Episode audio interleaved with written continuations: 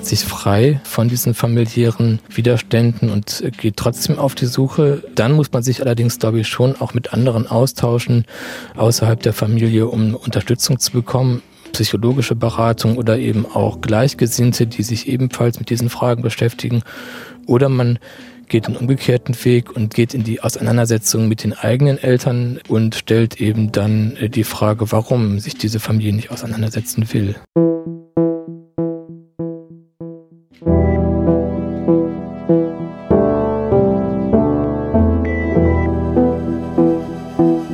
Gestern ist jetzt auf der Suche nach der Familiengeschichte in der NS-Zeit. Herzlich willkommen zur zweiten Folge unseres Podcasts für Enkel, die wissen wollen, was ihre Großeltern im Nationalsozialismus gemacht haben. Beim letzten Mal haben wir ja schon angekündigt, dass uns heute Oliver von Wrochem erzählen wird, wie man eigentlich mit der Recherche anfängt. Ein bisschen was wissen wir ja meistens schon, mhm. also jedenfalls das, was die Familie so erzählt hat oder vielleicht auch ein bisschen verschweigt. Das ahnt man ja manchmal auch. Meist gibt es ja schon ein paar Geschichten, die man kennt, aber die müssen ja nicht unbedingt stimmen. Und davon kann Oliver von Wochem viel erzählen. Er ist Historiker, beschäftigt sich viel mit Täterforschung und leitet dazu die KZ-Gedenkstätte Neuengamme ganz im Osten von Hamburg. Als er vor zehn Jahren da angefangen hat, hat er mit seinen Kollegen ein Seminar entwickelt, das es bis heute in Deutschland selten gibt. Und das richtet sich an Kinder und mittlerweile eben auch an Enkel von NS-Funktionären, die Geschichte von ihnen aufzuarbeiten. Mhm, das heißt, das sind ja jetzt keine therapeutischen Angebote, mhm. ne? Das geht vor allem um Recherche und um das, was es uns eben hier auch geht, nämlich darum, sich zu vernetzen und auszutauschen. Mittlerweile gibt es ja auch gemeinsame Gesprächsangebote für Nachkommen von Tätern und Opfern, aber davon hören wir in einer anderen Folge noch mehr. Neuengamme war die erste Gedenkstätte in Deutschland, die diese Art der Recherche für Nachkommen von Tätern angeboten hat. Und die Mitarbeiter dort wurden bei den Führungen über das KZ-Gelände nämlich immer wieder gefragt, wo und wie man denn mehr über die Großeltern herausfinden kann. Und seitdem sind diese Seminare immer proppevoll. Gerade auch, weil der ehemalige Archivleiter dort, Reimer Möller, wirklich alles weiß und man gar nicht hinterherkommt, sich das alles zu merken und aufzuschreiben. Mhm, das heißt, du nimmst ja dann für uns, äh, für diesen Podcast in einer späteren Folge an so einem Seminar teil und mhm. wirst uns dann auch berichten. Das Gute aber ist, dass Neuen Gamma auch ein Rechercheheft herausgegeben hat, das man auf deren Seite herunterladen kann. Den Link stellen wir euch auf unsere Leseliste, auf unserer Homepage Gestern ist jetzt. Und bei uns in Köln gibt es das zum Beispiel auch in der Stadtbibliothek, vielleicht auch in anderen Bibliotheken, könnte ich mhm. mir vorstellen. In diesem Heft ist ganz gut erklärt, wie man seine Suche planen kann, welche Lebensdaten man braucht von den Großeltern, um in den Archiven weiterzukommen, welche Archive überhaupt passen könnten und welche Rechercheportale es noch so gibt und vor allem, welche Literatur weiterhilft. Und deshalb wollen wir euch Oliver von Wrochem direkt ins Ohr setzen, weil man an dem eh nicht vorbeikommt. Zumindest nicht, wenn man in der Familie Täter oder eben auch Mitläufer hat. Ich habe mit ihm mal über die Punkte bei der Großelternrecherche gesprochen, die wohl jedem begegnen. Ihm ist es nämlich ein großes Anliegen, dass sich die Leute mit ihrer Familiengeschichte überhaupt beschäftigen, gerade weil sie dann ein deutlich klareres Bild vom Nationalsozialismus bekommen, eben durch den eigenen Zugang. Mhm. In unseren beiden Familien sind ja die Nachwirkungen ziemlich deutlich zu spüren, wie wir finden. Das wird mhm. aber ja in anderen Familien nicht anders sein. Wie zeigen die sich denn? Das ist ganz unterschiedlich, je nach familiärem Hintergrund. Nachkommen von Verfolgten haben eine ganz andere Ausgangslage als die Nachkommen von Tätern. In den Täterfamilien geht es um Schweigen, es geht um Verschweigen, es geht um Tatbeteiligung und bei den verfolgten Nachkommen geht es um Traumatisierung, es geht um Verlust, es geht um die Verarbeitung von Verlust. Hat er da auch ganz konkrete Beispiele genannt? Ja, eine typische Wirkung kann zum Beispiel sein, dass man ahnt, dass einem etwas verschwiegen wird. Dass man auch zum Teil, gab es auch schon in unseren Seminaren, Albträume bekam und immer wieder auch damit konfrontiert war, dass einem etwas vorenthalten wird, was man dann aber gerne auflösen will für sich selber, eben weil man gerne wissen will. Kann Oliver von Frochem denn unseren Eindruck bestätigen, dass sich jetzt immer mehr Enkel mit dem Thema beschäftigen? Ja, das sieht er auch so. In seinen Rechercheseminare in Neuengamme sitzen viele Enkel, aber eben auch viele, die schon eine Generation weiter sind, die mhm. vierte Generation. Also die Urenkel sozusagen. Genau, Anfang mhm. Mitte 20. Und er findet eben, dass das Thema heute viel mehr Menschen beschäftigt als noch vor 20 Jahren. Das hat mit dem historischen Abstand zu tun, der inzwischen eben größer ist. Man spricht auch von Historisierung des Nationalsozialismus.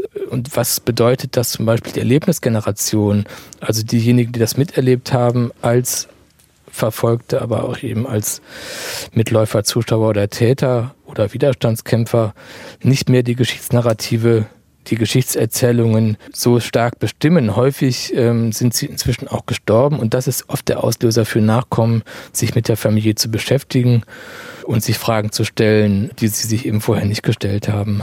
Auf der anderen Seite, als Enkel könnte ich da jetzt auch sagen, das ist so lange her, das hat doch eigentlich nichts mehr mit mir zu tun. Ich denke jetzt eher an meine eigene Zukunft.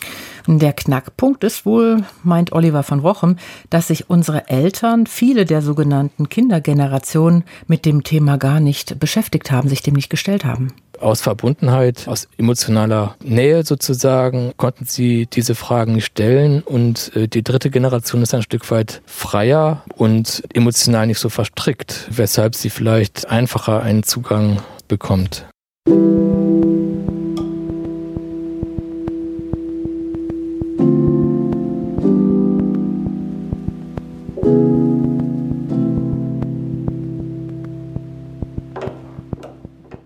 Bei mir stimmt das total. Ich kannte ja meinen Opa noch nicht mal, also Loyalitätskonflikte kenne ich keine, aber das sieht bei seinen eigenen Kindern schon anders aus. Meine Tante zum Beispiel, die ich schon ewig nicht mehr gesehen habe, die hat mir mal über eine andere Tante ausrichten lassen, dass sie mir eh nur Gutes erzählen würde. Aber ich glaube, das ist jetzt nicht, weil sie Loyalitätskonflikte zu ihrem Stiefvater hatte, also das ist die Tochter aus der ersten Ehe von meiner Oma, ich glaube, dass sie mich eben von einem Teil der Familiengeschichte schützen möchte. Hast du Loyalitätskonflikte gegenüber deinem Großvater? Nee, überhaupt nicht. Erstmal ist er für mich eine positive Figur, weil er sich dem Dritten Reich weitgehend verweigert hat. Darüber werden wir noch erzählen. Mhm. Aber weil er aber gleichzeitig auch nicht präsent war. Also er war jetzt keine Figur, mit dem man sich, ähm, ja, an dem man sich abgearbeitet hat in irgendeiner Form oder wo man sagen kann, da kann man jetzt auch illoyal werden. Ne? Also das ist. Ähm Aber war der jetzt so an Weihnachten und so, wenn ihr da in der Familie gefeiert habt, war der dann da irgendwie Thema? Nein, überhaupt nicht. Hm.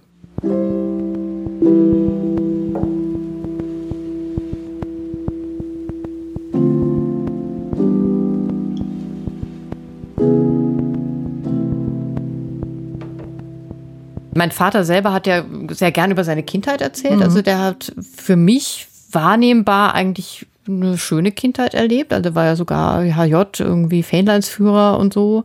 Darüber hat er jetzt gar nichts erzählt eigentlich, aber er hat seine Kindheit eigentlich als sehr eine abenteuerliche Kindheit geschildert. Also er ist ja Jahrgang 29. Sein, sein eigener Vater über den hat er eigentlich nie groß erzählt, eben außer diesen paar Brocken, die ich kenne, dass er in der SPD war, dass er seine Arbeit verloren hat. Mein Vater hat dann eher lieber über seine Mutter äh, erzählt, die dann nach dem Krieg ihn und seinen Bruder dann weiter durchgebracht hat. Mhm. Ne, so. Aber dazu werden wir später noch viel mehr erzählen. In unserem Podcast werden ja nicht nur wir, Enkel, auch andere Mitglieder von Opfern und von Tätergruppen, die werden über ihre Familienrecherche erzählen. Opfergruppen sind mir jetzt weitestgehend klar, aber wann genau wird denn jemand zum Täter? Das hat mich auch interessiert.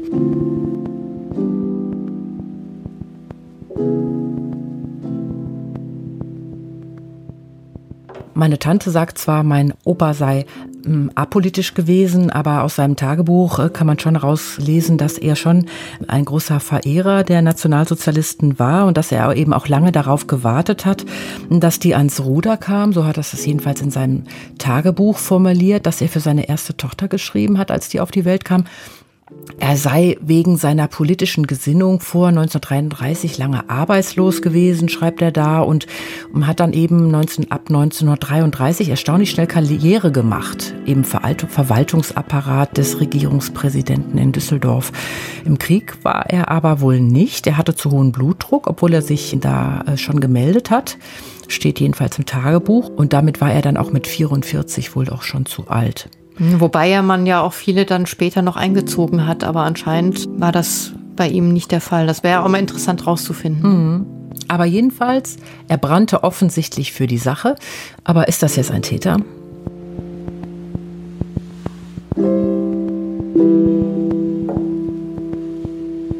Das ist eine sehr gute Frage. Wir diskutieren das auch regelmäßig in den Seminaren selber, weil es darauf eigentlich keine einfache, klare Antwort gibt. Es gibt unterschiedliche Zugänge, zum Beispiel soziologische Erklärungen, die auf den Referenzrahmen verweisen der Gesellschaft. Es gibt historische Perspektiven und es gibt psychologische ähm, Fragestellungen.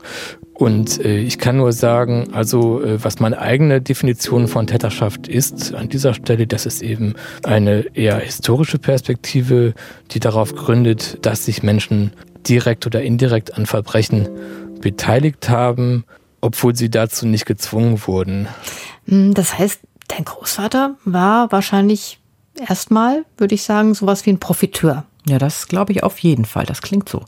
Interessant fand ich aber auch, dass Oliver von Wrochem nochmals ganz klar machte, dass Enkel eben nicht gleich Enkel ist und dass es heute einen noch immer prägt, ob man nun aus einer Täter- oder einer Familie kommt, wo jemand verfolgt wurde. Je nach familiärem Hintergrund ähm, wirkt die Zeit des NS eben in die Gegenwart hinein. Besonders natürlich bei Nachkommen von Verfolgten das ist ganz offensichtlich, weil sie ja oft eben Verwandte verloren haben und darum trauern und eben Verlust äh, erlitten haben, aber auch bei den Tätern da ist es oft so, dass es da um Tabuisierung geht und um Verschweigen von Tatbeteiligungen, die eben auch in den Familien weitere Wirkungen hinterlassen haben. Das wäre dann so ein bisschen, könnten wir ja an unseren Beispielen mal überlegen, ob das so stimmt. Mein Großvater wurde ja als Sozialdemokrat verfolgt. Da bin ich, ja, oder sagen wir mal, diskriminiert, würde ich jetzt erstmal sagen. Mhm. Also es war ja, war ja jetzt kein Widerstandskämpfer. Und ich habe durchaus immer gemerkt, dass als ich groß wurde in meiner Familie, die Umwelt immer so ein bisschen misstrauisch beäugt wurde, dass man immer so ein bisschen, ohne dass es ausgesprochen wurde, vermittelt bekam äh, von meinen Eltern, ja, andere Menschen, die sind manchmal ein bisschen dumm, manchmal verstehen die viele Dinge nicht. Ähm, kurz gesagt, ich habe schon den Eindruck, dass die Nazi-Vergangenheit da irgendwie weiter wirkt. Und es wurde eben wie bei deiner ähm, relativ wenig erzählt, was ja auch schon ein bisschen komisch ist. Ja, meiner war einfach weg, ne? Äh, nachdem meine Oma sich Mitte der 50er Jahre geschieden hat. Hm, der hatte das einfach nicht verkraftet, vermutlich mal, dass die gute NS-Zeit vorbei war. Er hat viel getrunken, die Annehmlichkeiten des Lebens waren weg. Angeblich soll er einen Laufburschen gehabt haben und auch ein Pflichtjahrmädchen vom BDM, das sich um die Kinder gekümmert hat. Und das war alles weg und, und er war wieder arbeitslos. Und glaube später bei der Post hieß es. Also auf jeden Fall spielte da Gewalt eine große Rolle. Und als er ausgezogen war, wurde einfach nicht mehr über den gesprochen. Und für die Kinder, also zum Beispiel für meine Mutter und ihre Schwestern, scheint das eine große Erleichterung gewesen zu sein, dass er weg war. Und als wir Enkel kamen, war er einfach kein Thema mehr. Und da war er ja auch schon fast 20 Jahre tot. Mhm, wahrscheinlich ist das bei uns ähnlich, weil mhm. mein Großvater ist ja im Krieg gestorben, also im Krieg gefallen. Ähm, das macht ja nochmal was anderes, wenn wir ihn, wir haben ihn ja, wir haben unsere Großeltern ja beide nicht mehr persönlich erlebt. Und gerade deswegen wollen wir ja vielleicht jetzt auch endlich wissen, was da in unseren Familien noch alles für ungeöffnete Kisten im Keller oder auf dem Dachboden äh, liegen. Da können ja auch Sachen rauskommen, die uns möglicherweise belasten. Wahrscheinlich wird das nicht passieren, aber es könnte ja durchaus sein, dass wir dann vielleicht denken, vielleicht hätten wir da gar nicht lieber mit angefangen. Ähm, hat Herr von Frochem dazu was gesagt? Was hat er da für Erfahrungen in seinen Seminaren gemacht? Ist, dass mm, man Klarheit hat über die Vergangenheit seiner Familie? Ist das immer von, von Nutzen? Ist das immer gut? Er meinte, Klarheit sei auf jeden Fall immer gut, ja. Aber ob sie auf jeden Fall besser ist, wollte er so nicht sagen, weil es eben auch sein kann, dass man plötzlich etwas erfährt über den eigenen Opa oder die Oma, was nichts mit dem, eben mit dem geliebten Menschen zu tun hat, den man gedacht hat zu kennen. Ne? Das kann psychisch schwer belastend sein, darauf muss man sich eben einstellen. Es gibt auch Fälle, wo tatsächlich Einsichten in starke psychische Belastung führen können. In der Regel habe ich die Erfahrung gemacht, dass sie Belastung eher abbauen helfen. Aber es gibt da keine, keine gültige allgemeine Antwort darauf. Was ich denke, was wichtig ist, dass man sich Verbündete sucht auf dem Weg sozusagen innerhalb der Familie, aber auch außerhalb der Familie, mit denen man über diesen Prozess reden kann.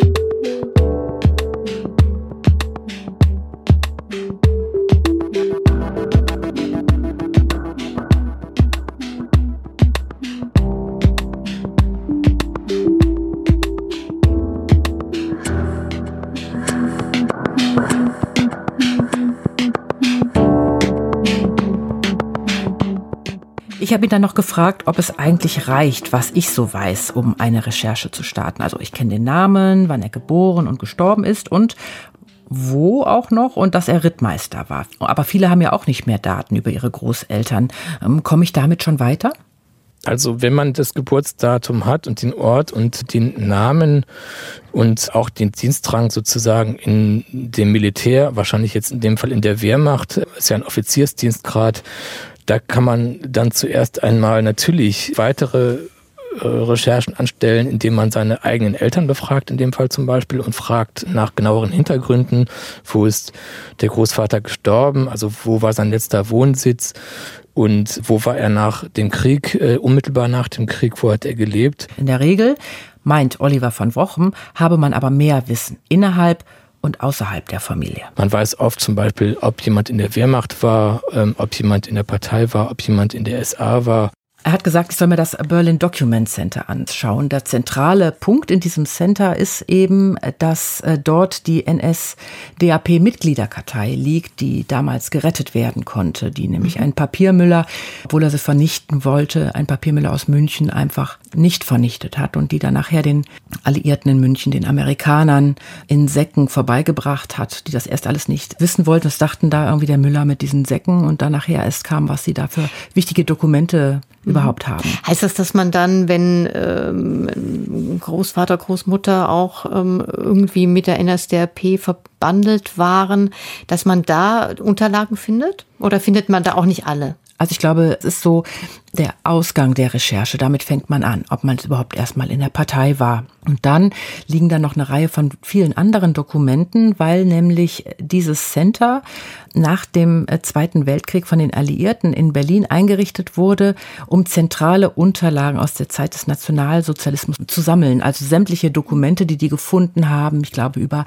Himmlers SS, über alle möglichen Dinge, die man nicht wegwerfen wollte, sondern mit denen man die Nürnberger Prozesse vorbereiten wollte, die sind in diesem Center drin und das ist heute Teil des Bundesarchivs. Mhm, also schon mal eine wichtige Anlaufstelle, wenn man den Verdacht hat oder das auch weiß, dass der eigene Großvater, die eigene Großmutter Täter oder zumindest Mitläufer war oder irgendwie eben zusammenhing mit der Partei, die damals äh, an der Macht war. Gibt es denn, äh, Melanie, so eine Art generelles Vorgehen bei der Recherche? Also wo fange ich an? Schaue ich dann erst im Stadtarchiv nach, dann in den Landesarchiven oder gehe ich dann gleich eben ins Bundesarchiv? Also das habe ich mir dann eben auch so gedacht, dass man irgendwie so ganz strukturiert, erst schaue ich mal im Stadtarchiv nach, ob es da Akten zu den Großeltern gibt und dann gehe ich ins Landesarchiv und dann gibt es einen Rundumschlag im Bundesarchiv. Aber Herr von Wochem meinte, das hängt ganz davon ab, was die verwandte Person in der NS-Zeit gemacht hat.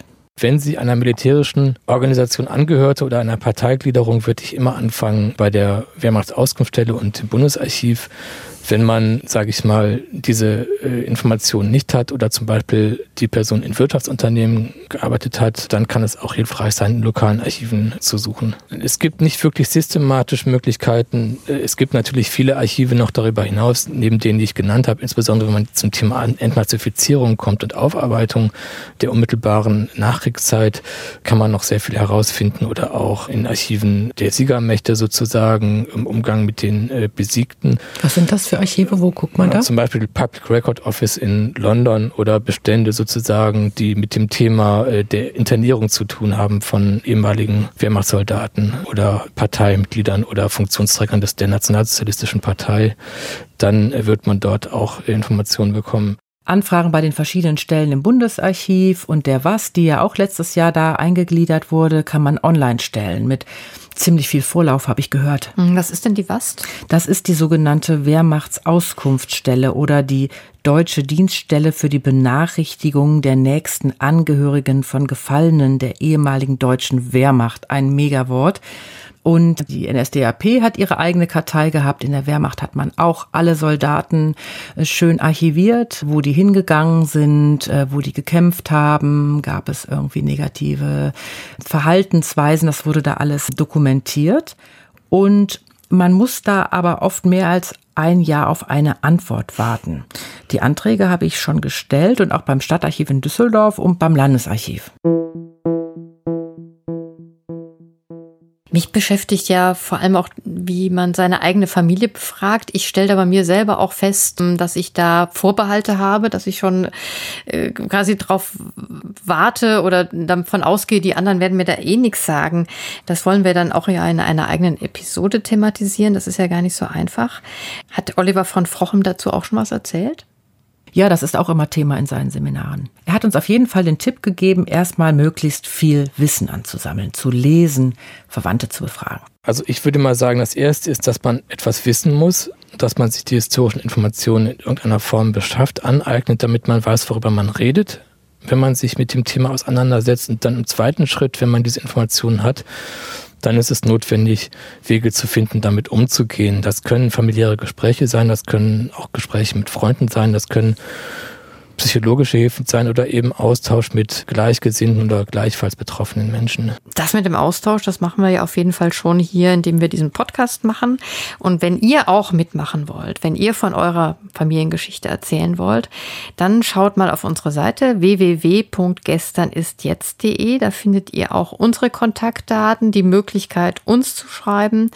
Denn wir wollen wie wir schon mal angekündigt haben, auch eure Lebensgeschichten, wenn ihr möchtet, erzählen hier in diesem Podcast, euch einladen mitzureden oder zumindest uns zu schreiben, was ihr für Erfahrungen auch bei der Recherche gemacht habt. Und in diesem Zusammenhang werden wir auch immer wieder auf unsere Geschichte natürlich zurückkommen.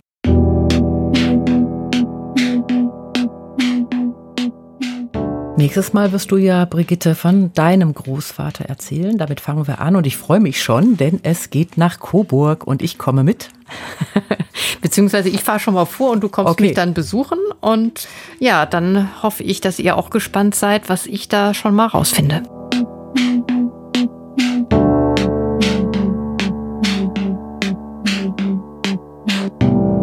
Das war unser Podcast. Gestern ist jetzt.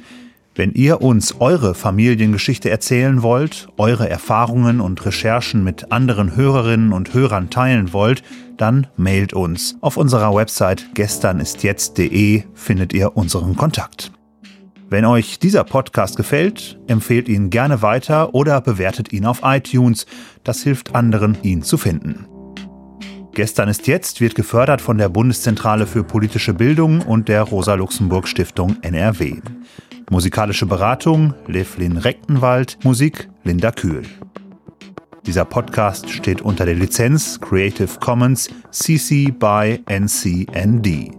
Wir freuen uns, wenn ihr ihn weiter verbreitet. Die Bedingungen dafür, der Name der Lizenz muss genannt werden, ebenso unsere Autorennamen. Das Material des Podcasts darf nur für nicht kommerzielle Zwecke verwendet werden und das Material muss unverändert bleiben. Weitere Infos dazu findet ihr auf unserer Website gesternistjetzt.de.